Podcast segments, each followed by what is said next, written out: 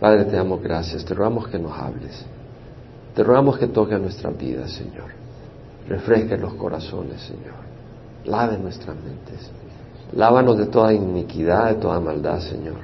Gracias por la sangre de Jesús que nos lava. Ayúdanos, Padre. Espíritu Santo, rogamos tu presencia, tu unción, en el nombre de Jesús. Amén. Salmo 144.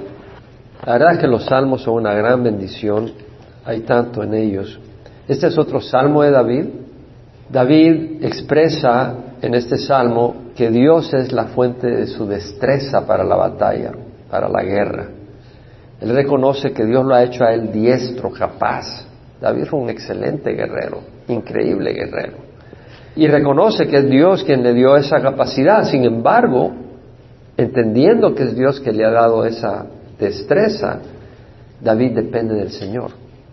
Pues tú puedes decir, bueno, yo tengo este don del Señor, y luego ser independiente de Dios. Y eso no funciona. Entonces David reconoce en este salmo que aunque tiene la destreza para la batalla y reconoce que Dios lo ha hecho capaz, él depende del Señor en cada momento y se refugia en el Señor. A pesar de ser un gran guerrero, él necesita refugio. Y luego David expresa la fragilidad del ser humano, la fugacidad de la vida temporal en este mundo y luego clama a Dios. Siendo que es un valiente guerrero, clama a Dios para que Él intervenga sobrenaturalmente contra sus enemigos y los disperse y luego pide por prosperidad para el pueblo de Dios. Vemos que el corazón de David está enfocado en el pueblo de Dios. Es tan importante como familia en el Señor que oremos por el pueblo de Dios.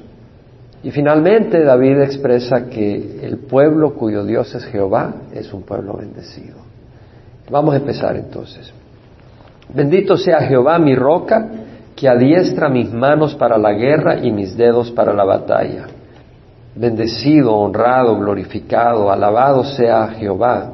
Está usando el nombre de Dios, Jehová. No es Alá, el Dios de los musulmanes es un Dios muy distinto. No es Joseph Smith, es Jehová. No es María, la madre de la cual Jesús encarnó, es Jehová. Bendito sea Jehová mi roca, que adiestra mis manos para la guerra y mis dedos para la batalla. David estaba en guerra, realmente este hombre peleó con hondía y piedras para matar a Goliat, pero también con espada. Y peleó muchas batallas, muchas batallas, no eran batallas intelectuales, era batalla con espada, con enemigos feroces. Él sacó a enemigos de la tierra de Israel, los expulsó, los destruyó a los filisteos, a otros enemigos que venían, a los amonitas, a los moabitas, a los edomitas, por ejemplo. Bueno, a los que venían a tomar ventaja o a los que estaban ahí, él los estaba expulsando. Y expuso su vida y físicamente fue con espadas a pelear con ellos. Y expuso su vida y peleó. Bueno, estaba en una guerra, pero las cosas del Antiguo Testamento se han escrito para nosotros también. Nosotros estamos en una guerra. Estamos en una batalla y las consecuencias no son una muerte física, sino una muerte eterna. Esas son las consecuencias. Ponte a pensar ahorita gente que tú conoces que no conocen al Señor. Y ponte a pensar la posibilidad que esas personas estén toda la eternidad en el infierno. Es horrible. Es una guerra real y el mundo está cautivo de Satanás. Los cristianos estamos peleando la batalla, los cristianos espiritualmente vivos. Estamos en guerra porque al recibir a Jesús, Jesús dijo, el que no está contra mí, está conmigo. Y si estamos con Jesús, Satanás está contra nosotros, porque es enemigo acérrimo de Jesús. Quiso destruir a Jesús y quiso destruirnos a nosotros. Y está destruyendo a la mayoría del mundo. Quiso impedir que Jesús triunfara y trajera salvación a los suyos. La batalla es espiritual, las armas son espirituales, no es con pistola, granada, bombas. En 1 Corintios 10:12, Pablo dice, el que cree que está firme tenga cuidado, no sea que caiga. El que está en la batalla, pues estamos en la batalla, y se cree valiente, tenga cuidado. David mismo clama al Señor, lo vamos a ver más adelante. El que crea que está firme, tenga cuidado, no sea que caiga. En Colosenses 4:8, Pablo dice, mirad que nadie os haga cautivos Satanás busca hacernos cautivos por medio de filosofía y vanas sutilezas según la tradición de los hombres, conforme a los principios elementales del mundo y no según Cristo. Según de Corintios 10, 3, 4 al 5, Pablo dice, aunque andamos en la carne, no luchamos según la carne, porque las armas de nuestra contienda no son carnales, sino poderosas en Dios para destrucción de fortalezas, destruyendo especulaciones y todo razonamiento altivo que se levanta contra el conocimiento de Dios y poniendo todo pensamiento en cautiverio a la obediencia de Cristo. Estamos en una batalla. Aunque andamos en la carne, no luchamos según la carne. Las armas de nuestra contienda no son carnales, sino espirituales, son poderosas para la destrucción de fortalezas. En los tres versículos que acabo de leer, Pablo está hablando de la mente, una vez más. En 1 Corintios 10, 12, vemos el que cree que está firme, tenga cuidado. ¿Dónde cree uno? En la mente. Tú crees que estás firme. Y el enemigo busca hacerte creer que estás bien, que no necesitas no necesitas orar. Tal vez tú no oras todos los días.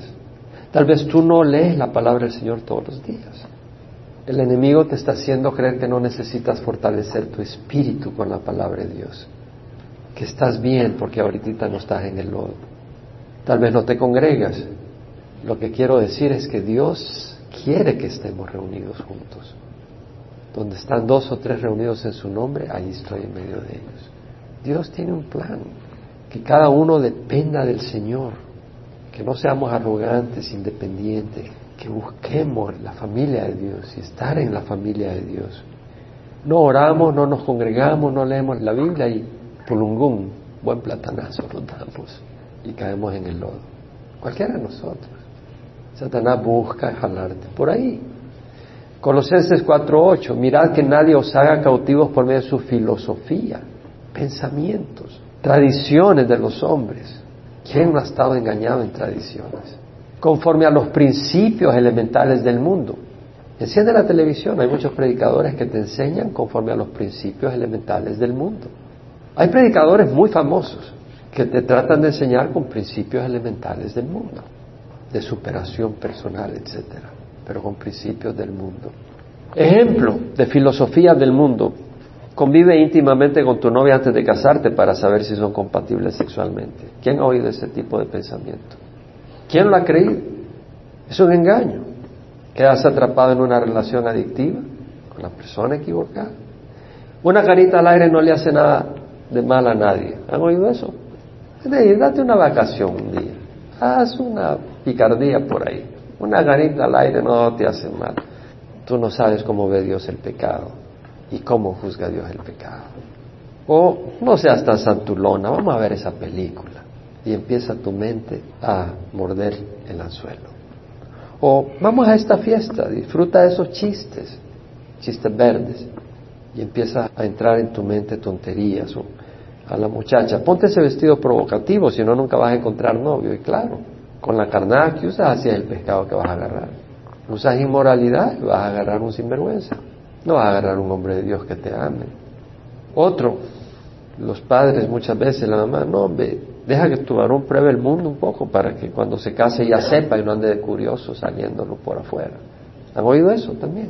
Que pruebe un poco del mundo, ya después, ya casado lo va a querer probar y va a arruinar su matrimonio. Que lo pruebe ahora, que se dé su gusto. No es buena idea. O parejas que usan videos pornográficos para hacer más picosa la intimidad. Es un engaño, es una tontería. Segundo Corintios 10, 3, 5, aunque andamos en la carne, no luchamos según la carne, las armas de nuestra contienda no son carnales, sino poderosas en Dios para la destrucción de fortaleza, destruyendo especulaciones y todo razonamiento. Hay que destruir razonamientos. Estaba hablando en la mente, pensamientos. ¿Cómo hemos estado metidos en pensamientos y razonamientos religiosos que son contrarios a Dios? No, un hijo no le va a negar nada a su mamá. Ve y pídele a María, no le va a negar a María a Jesús lo que le pida, pídele a María. ¿Quién ha oído ese argumento? Es contrario a Dios. O no es posible vencer esta tentación, es demasiado fuerte para mí. El Internet es excelente. El Facebook es excelente, se comunica conmigo. Gente que por algún motivo no se comunica con sus pastores, no se comunican con gente cercana, se comunican conmigo. Me compartía a alguien sus luchas. Le digo, ¿sabes qué? En Cristo hay victoria. Tienes que saber que la victoria es posible. Hay gente que está atrapada en el pecado. Y lo primero que hay que saber es que la libertad es posible en Cristo. Es prometida por el Señor. 1 Corintios 10, 13. No os ha sobrevenido ninguna tentación que no sea común a todos los hombres, pero fiel es Dios, que no permitirá que seas tentado más allá de lo que podráis soportar. Y junto con la tentación proveerá la vía de escape para que podáis resistirla. Entonces, esa es una escritura que toda persona debe tener en su mente, todo cristiano. ¿No creen usted? Todo cristiano debemos de manejar esa escritura en la mente y en el corazón. Cuando somos tentados, saber que no está más allá de lo que podemos soportar, porque Dios o nos dará la fuerza o nos dará la salida. Y si caemos es porque decidimos caer, no porque Dios sea injusto y nos haya dejado indefensos y huérfanos. Es necesario agarrarlo en la mente. Tenemos que lavar nuestra mente. Es una batalla espiritual. ¿Cuáles son las armas de Satanás? No es una hundía, no es una pistola. ¿Cuáles son las armas de Satanás? La mentira, el engaño, hacernos creer que no tenemos poder. Hemos estudiado en Efesios el poder que está disponible para los cristianos. Hacernos creer que no hay posibilidad de ser libre de una situación. Sí es posible en Cristo. ¿Cuál es la estrategia de Satanás? Impedir que sepamos que el pecado tiene consecuencias. Él busca que no sepamos las consecuencias del pecado. ¿Quién de ustedes ha pecado alguna vez a propósito? Pero ¿quién ha vivido para sufrir las consecuencias de su pecado? ¿Puede levantar la mano? ¡Wow! ¿Hubieras pecado si hubieras sabido las consecuencias? Levanta la mano si no. ¿Te das cuenta? En Gálatas leemos, no os dejéis engañar, de Dios nadie se burla, todo lo que el hombre siembra, eso también segará. El que siembra para su propia carne, de la carne segará corrupción. El que siembra para el Espíritu, el Espíritu segará vida eterna. No dice, no nos cansemos de hacer el bien, pues a su tiempo, si no nos cansamos, segaremos. Hagamos pues bien a todos, sobre todo a los de la familia de la fe. O sea que si hacemos el bien va a haber un fruto. Y hablando de eso, Satanás no quiere que tú consideres que tu trabajo en el Señor va a traer fruto. Parece como que estás arando y estás sudando. Imagínate que te pongas a arar un terreno y lo estás arando y sudando, pero no crees que va a haber fruto de ese esfuerzo. ¿Pudieras seguir mucho tiempo haciéndolo? Te vienes para abajo. Y eso es lo que Satanás quiere hacer, creernos a nosotros cuando estamos perseverando en la fe, que es en vano. Tenemos que poner nuestra mente en las promesas de Dios. Tenemos que conocer y meditar las promesas de Dios. Pablo menciona esto en 2 Corintios 4, 16 al 18. Por tanto, no desfallecemos. Antes bien, aunque nuestro hombre exterior va decayendo, nuestro hombre interior se renueva de día en día. Wow. Fíjate lo que dice Pablo, no desfallecemos. Es decir, es como que te empiezas a deteriorar físicamente y dices, ah, estoy perdiendo la oportunidad de saborear el mundo. Ya se me está yendo el tiempo. Y Pablo dice, no, no desfallecemos. Aunque nuestro hombre exterior va decayendo, nuestro hombre interior se renueva de día en día. Pues esta aflicción leve y pasajera nos produce un eterno peso de gloria que sobrepasa toda comparación. Pablo estaba mirando a la gloria que viene y dice, esta aflicción no se compara con la gloria que vamos a recibir. No podemos entenderlo. Esta palabra necesitamos el Espíritu Santo que nos ayude para entender lo grandioso que va a ser para aquellos que perseveramos y llegaremos a donde el Señor, fieles creyendo en Él. Pablo dice, al no poner nuestra vista en las cosas que se ven, sino en las que no se ven, porque las cosas que se ven son temporales, las que no se ven son eternas. Pablo nos dice, lo que vemos es temporal, se va a acabar. Tu cuerpo se está consumiendo con el tiempo. Todo se va a acabar, menos nuestro espíritu. Y va a pasar una eternidad en algún lugar. David va a hablar después de que nuestra vida es como un soplo ¿Estarías dispuesto, por el placer que dura un soplo, sacrificar los deleites de toda la eternidad? ¿Estarías dispuesto? Sería un mal negocio, ¿no crees? sería una pésima transacción y muchos lo hacen. Por este mundo pierden la eternidad. Charles Spurgeon me encanta porque estoy leyendo las oraciones de Charles Spurgeon y no es coincidencia que donde estoy leyendo coincide con lo que estoy enseñando en Éfesos y en Salmos. Yo creo que el Espíritu teje las cosas. Y la razón que lo conecto es porque me ministra a mí. Yo digo, Señor, enséñame a orar como este hombre, como Charles Spurgeon. Enséñame a orar. Bueno, el Señor le da distintos dones a cada quien, pero quisiera orar como este hombre.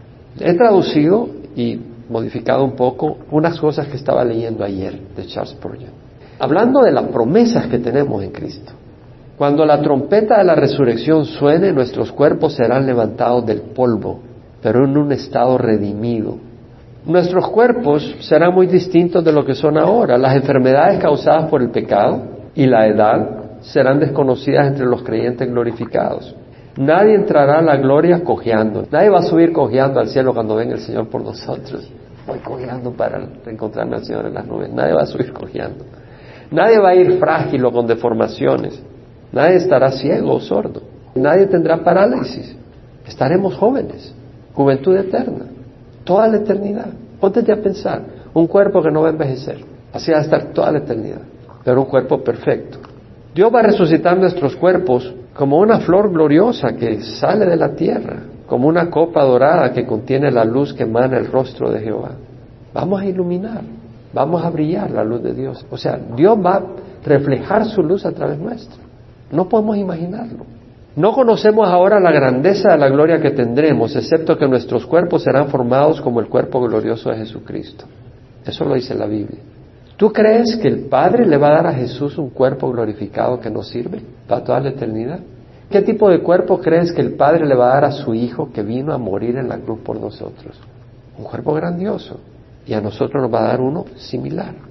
Cuando nuestro espíritu va a la presencia de Dios, el cuerpo se queda acá, si morimos antes que venga el Señor. Y cuando vengamos con el Señor, para el arrebatamiento, nuestro cuerpo será resucitado glorioso y se unirá a nuestro espíritu y tendremos un cuerpo glorificado. Entraremos a nuestra herencia espiritual, herencia. Pablo dijo, no habéis recibido un espíritu de esclavitud para volver otra vez al temor, sino que habéis recibido un espíritu de adopción como hijos. Somos hijos de Dios, por el cual clamamos a Padre. El espíritu mismo da testimonio a nuestro espíritu que somos hijos de Dios, y si hijos, también herederos, herederos de Dios y coherederos con Cristo si en verdad padecemos con Él a fin de que seamos glorificados con Él. Tenemos que padecer temporalmente. Tenemos que sufrir tentaciones temporalmente para probar nuestra fe. Tenemos que sufrir oposición temporalmente porque estamos en un mundo enemigo de Dios. Pero Pablo dice que como hijos seremos herederos de Dios, Dios es quien nos va a dar herencia y seremos coherederos con Cristo. O sea, de que recibiremos herencia con Jesús como hermanos de Jesús. Nuestras pertenencias actuales no son nada en comparación con lo que Dios tiene para nosotros. Todo lo que puede hacer a una persona bendecida, noble y completa, está reservado para nosotros. ¿Qué le va a dar Dios a su Hijo? Todo el universo. Él va a reinar sobre todo el universo. Y no dice la palabra de que si perseveramos, reinaremos con Él. O sea, nos va a dar el universo. ¿Qué terrenito y qué cuento? Vamos a tener el universo. Póntete a pensar. Es una bendición. ¿Puedes acaso medir la herencia que tiene Cristo, quien es heredero de todas las cosas? ¿Qué tan grande y maravillosa será la porción del Hijo muy amado del Altísimo? Sea lo que sea, es también nuestra, pues somos coherederos con Cristo. Estaremos con Él y veremos su gloria, estaremos hechos a su imagen. Pablo en 2 Corintios 4 lo leí, no desfallecemos ante bien aunque nuestro hombre exterior va decayendo, nuestro hombre interior se renueva cada día, pues esta aflicción leve y pasajera, nosotros no decimos que es leve y pasajera, es un mundo, Señor. Compara 30, 40 años con millones de millones de millones de años. Esta aflicción leve y pasajera nos produce un eterno peso de gloria que sobrepasa comparación. Spurgeon dice, ¿gloria? ¿Qué palabra más maravillosa? Dice, tendremos gloria. A pesar que ahora somos unos pobres pecadores, esa gloria será revelada en nosotros o sea, tendremos una gloria, una grandeza, una majestad. Alrededor nuestro estaremos rodeados de gloria. Sobre nosotros habrá gloria a través nuestra. Pablo en Romanos 8:21 habla que la creación misma será también liberada de la esclavitud de la corrupción a la libertad gloriosa de los hijos de Dios. Vea Romanos 8:21. La creación misma será liberada de la esclavitud de la corrupción a la libertad gloriosa de los hijos de Dios. Spurgeon menciona libertad. Ponte a pensar la palabra libertad, qué hermoso es, ¿verdad? Qué hermoso es ser libre. Qué palabra tan maravillosa. Nos encanta la idea de tener libertad, sobre todo cuando oímos ese sonido proveniente de trompetas de plata proclamando libertad por parte de quienes pelean contra tiranos opresores, dice Spurgeon. Cuando se cayó la cortina de hierro y la muralla de Berlín fue despedazada, ¿no habían gritos de júbilo y de alegría? Tremendo, ¿no? O cuando cae un dictador, ¿cómo será de maravilloso cuando las trompetas del cielo proclamen libertad eterna a cada esclavo espiritual? La esclavitud terrenal no es nada comparada con la esclavitud espiritual, ¿cierto? La libertad terrenal no se compara para nada con la libertad celestial que tendremos. Ahora tenemos un cuerpo que es esclavo de la corrupción, ¿cierto o no? Va a ser liberado de la corrupción. Tenemos una naturaleza manchada con actitudes corruptas, que no quisiéramos tenerla, ¿cierto o no? Porque Dios nos ha dado una nueva naturaleza. Me decía cierta persona, me siento hipócrita, pastor. Digo, ¿por qué? Porque hago lo que no quiero hacer. Le dije, no eres hipócrita, estás en una lucha. La persona hipócrita es la que no le importa hacer lo que no quiere hacer. ¿Sí me explico? O sea, quiere vivir en pecado y no le importa. La persona que está batallando no es hipócrita, pero hay esa lucha. Pero no tenemos que ser esclavos porque Cristo nos ha liberado del pecado. Y es la verdad la que nos equipa, es la verdad de las escrituras. Pablo escribió de la manifestación, la revelación de los hijos de Dios que iban a ser revelados. Acá en la tierra estamos escondidos en Cristo. O sea, nadie sabe que somos hijos de Dios, no aparenta. Pero así como Cristo, que estuvo escondido a los gentiles por siglos hasta que se le manifestó, nosotros estamos escondidos al mundo. Y un día brillaremos como joyas en la corona de nuestro Dios. Y los hombres y los ángeles sabrán quiénes son los hijos de Dios. Eso lo dice Romanos 8. En Mateo 13:43 dice, los justos resplandecerán como el sol en el reino de su Padre. Imagínate. Esto lo dice el Señor. Los justos resplandecerán como el sol. Spurgeon dice, yo no puedo explicarte qué tan grandiosa será nuestra manifestación, pero está escrito, cosas que ojo no vio, ni oído oyó, ni entraron en el corazón del hombre, son las cosas que Dios tiene preparado para los que le aman. No hay ojo humano que haya podido ver lo que Dios tiene para nosotros, no hay oído que haya oído, no hay mente que pueda entender las cosas grandiosas que Dios tiene para nosotros. Seremos levantados del polvo a la imagen de Dios y compartiremos su gloria y veremos al Rey en toda su gloria. Spurgeon dice, nuestra esperanza está sentada en la palabra de Dios, está parada en la palabra de Dios. Dios nos ha prometido salvación completa y total. Nosotros lo creemos, la deseamos y la esperamos con gran expectativa. Jesús dijo, el que cree y sea bautizado será salvo. Si creemos, seremos salvos. Y la palabra salvación que usa Jesús en el sentido que Jesús la tiene en mente, es una salvación más allá de simplemente salvarnos del infierno. Es una salvación completa de corrupción física, de tendencias pecaminosas, es de ponernos en un lugar de gran abundancia y gozo y paz. Dios hará lo que ha dicho que va a hacer, en todo el sentido y amplitud de su promesa, Él nunca se hace para atrás. Job dijo, yo sé que mi redentor vive y al final se levantará sobre el polvo y después de desecha mi piel, Aún en mi carne veré a Dios, al cual yo mismo contemplaré, a quien mis ojos verán y no los de otro. Job tenía esa esperanza. En medio de la crisis, su mujer le había dicho, maldice a Dios y muérete. Estaba con llagas, no podía ni sentarse, rascaba sus llagas. Había perdido sus pertenencias, había perdido a sus hijos. Sus siervos se burlaban de él y le hacían caso. Y él tenía esa esperanza que un día iba a ver a su redentor. Nuestros cuerpos serán levantados imperecederos del polvo de la tierra. El agricultor siembra la semilla y no tiene duda que la va a ver brotar del suelo. Similarmente nosotros, estos cuerpos serán sembrados en la tierra, pero tenemos la expectativa segura de que volverán a vivir. Es una buena esperanza, pues está fundada en la palabra de Dios, en su fidelidad y en su poder para cumplir su promesa. Tenemos una esperanza segura y firme. ¿Quién da esa esperanza? El Espíritu Santo. ¿Será posible que Dios nos va a dar una esperanza que no quiere cumplir? ¿Sería posible que Dios dé una esperanza para engañarnos? Es absurdo. Si el Espíritu Santo nos promete algo y nos pide que creamos en algo, sería un gran insulto y un gran error no creerlo y no aferrarnos a esa esperanza.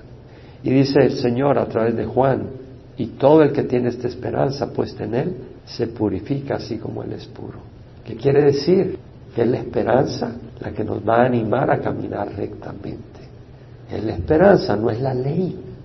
Y cuando la persona está peleando contra el pecado porque la ley dice, eso no te va a ayudar. La esperanza de vida eterna y de lo que Dios tiene para nosotros, lo que nos va a sacar del lodo del pecado.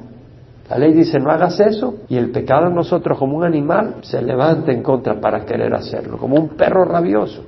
Ahí pasa la persona enfrente y el perro se abrienta. Así es, como que si fueras el cartero y ahí sale con ganas a morder. O sea, la ley nunca produce santidad, la ley produce condenación. Es Jesús el que produce santidad, el Espíritu Santo, el amor a Dios. El saber lo que Dios tiene para nosotros y el entender las consecuencias del pecado. Satanás quiere que como moscas con la miel ahí estés y no te des cuenta que ya estás atrapado. Salmo 144. Misericordia mía y fortaleza mía, mi baluarte y mi libertador, escudo mío en quien me he refugiado, el que sujeta a mi pueblo debajo de mí. David dice, misericordia mía, la palabra es Gesed, es ese amor compasivo, de pacto, tierno, pero también de compromiso, fiel. La King James dice goodness, bondad.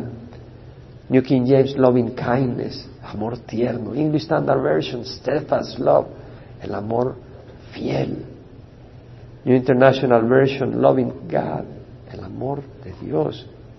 Misericordia mía y fortaleza mía. La palabra fortaleza ahí es stronghold, un cuartel, un castillo, un lugar de protección, un lugar alto en la montaña donde tú subes y estás libre de los enemigos. Mi baluarte, la palabra baluarte ahí, misgab, quiere decir una defensa, un lugar que ofrece protección y seguridad y refugio. Y mi libertador, alguien que te ayuda a escapar, que te saca de la trampa. David, entendiendo que Dios lo había preparado para la batalla, dice, pero tú eres quien te compadece de mí. Tú eres el lugar a donde yo puedo subir y ser protegido. ¿Has estado asediado por los problemas alguna vez? ¿Has estado asediado por tentaciones alguna vez? ¿Has estado asediado por presiones? Hoy hacia el Señor. ¿Qué hizo Jesucristo el día antes de morir? Él sabía que venía a morir, ¿cierto o no? Él conocía la palabra de Dios, ¿cierto o no? Pero ¿qué fue a hacer? Buscó refugio en Dios, buscó a Dios. ¿Qué hacía el Señor continuamente? Entraba en oración con el Padre buscaba refugio, buscaba guía, buscaba dirección. Escudo mío de quien me he refugiado. El Señor es un escudo, un escudo para protegerte contra las flechas del enemigo. Él es el escudo, el Señor mismo, fortaleza mía, mi baluarte. No dice tú me provees un baluarte, tú eres la fortaleza, tú eres el cuartel de protección, tú eres mi roca. Tú eres mi escudo. Salmo 84, dice, Sol y escudo es Jehová Dios. Gracia y gloria da Jehová, nada bueno niega a los que andan en integridad. Sol y escudo es Jehová Dios. Ve al Señor. Conoce la palabra, sí, pero está siendo asediado. Ve al Señor. Señor, sé mi escudo. Protégeme contra las flechas del enemigo. Sol y escudo es Jehová Dios, gracia y gloria da Jehová, nada bueno niega a los que andan en integridad. Oh Jehová, de los ejércitos Juan, bienaventurado es el hombre que en ti confía. El Señor es fiel. Cuando estamos en las luchas, recordemos que el Señor ha sido fiel con nosotros. Hay que confiar en el Señor. ¿En quién vas a confiar? ¿Quieres confiar en el brazo de carne? Ay, hermano, ya viví lo suficiente para darme cuenta que no hay brazo de carne en que puedas confiar. Pero el Señor sí. Señor es fiel. Alégrense todos los que en ti se refugian, para siempre canten con júbilo, porque tú los proteges. Regocíjense en ti los que aman tu nombre, porque tú, oh Jehová, bendices al justo como un escudo, lo rodeas de tu favor. Salmo 5.11, alégrese todos los que en ti confían, regocíjense, para siempre canten con júbilo porque tú los proteges, regocíjense en ti los que aman tu nombre, porque tú, oh Jehová, bendices al justo, como un escudo lo rodeas con tu favor, como un escudo lo rodeas.